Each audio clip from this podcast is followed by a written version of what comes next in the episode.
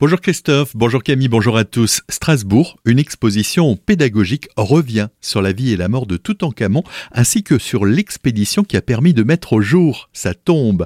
À partir de facsimilés et de reconstitutions, l'Égypte antique est à découvrir au parc des expositions de Strasbourg depuis hier et jusqu'au 23 février 2024. Nouveau revers pour Pierre Schmitt, le président des sociétés textiles alsaciennes Emmanuel Lang et Filéa, placé récemment en liquidation judiciaire et Velcorex, reprise en scope par une partie des salariés. Il vient d'être débouté par la cour d'appel de Colmar qui l'a saisi pour obtenir l'annulation des décisions de la chambre commerciale. Pierre Schmitt prétend depuis plusieurs semaines pouvoir disposer de capitaux pour éviter précisément la faillite. Il n'a pas obtenu gain de cause n'important aucune garantie financière au moment de l'audience. Coupe du monde de rugby à Colmar. Après la retransmission des quatre premiers matchs de l'équipe de France, la ville ouvrira à nouveau sa fan zone pour le quart de finale. Le match opposant la France à l'Afrique du Sud sera retransmis sur écran géant. Rendez-vous sur le plateau sportif de la Montagne Verte ce dimanche soir à partir de 20h15. Cette fan zone pourra accueillir jusqu'à 2000 personnes.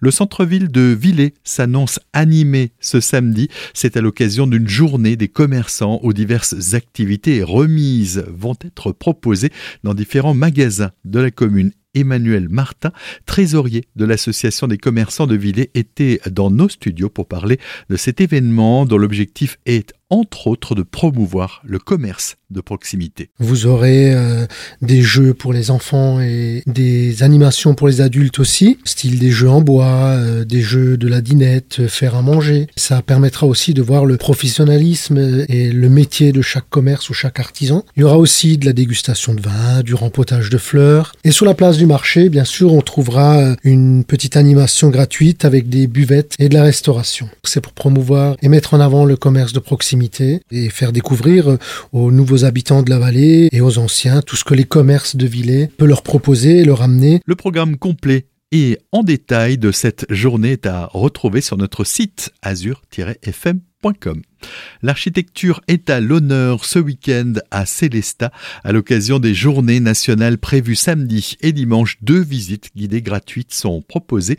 L'occasion d'en savoir plus sur les constructions de l'un des bâtiments emblématiques et d'un quartier de la cité humaniste. Cyril Leclerc, chargé de développement culturel, en dit plus au micro de Solène Martin. Une première visite euh, qui aura lieu à la bibliothèque humaniste qui propose de visiter le, le bâtiment avec un focus sur euh, l'architecture de celui-ci, tout en découvrant les, coulisses de la bibliothèque humaniste. Ce sera un petit peu un jeu de avant-après pour comprendre les mutations architecturales du bâtiment. La deuxième visite, ce sera plutôt en extérieur sur le quartier de la rive droite de l'île, ce qu'on appelle le, front culturel avec euh, la médiathèque, le FRAC, archéologie Alsace et les Tanzmatten. Ce sera l'occasion de découvrir le développement de ce quartier et de s'intéresser à l'architecture contemporaine. Notez que ces deux visites sont gratuites, mais sur réservation au 03 88 58 0720. Plus d'infos sur celesta.fr. Expertise d'objets hier matin précisément à Célestat de commissaires priseurs de la prestigieuse maison Drouot à Paris ont reçu gratuitement des célestadiens pour estimer des bijoux, tableaux et autres objets de valeur dans les locaux de coworking La Fabrique. L'œil averti des deux experts a souvent déçu les curieux venus avec un héritage familial malheureusement sans grande valeur marchande. On vient de l'apprendre près de deux ans et demi après la défenestration de Doris Voinzon. Depuis le huitième étage de la tour du stade à Colmar, Thomas Fels, son compagnon de l'époque, sera jugé du 27 au 29 novembre par la cour d'assises du Haut-Rhin pour meurtre par conjoint.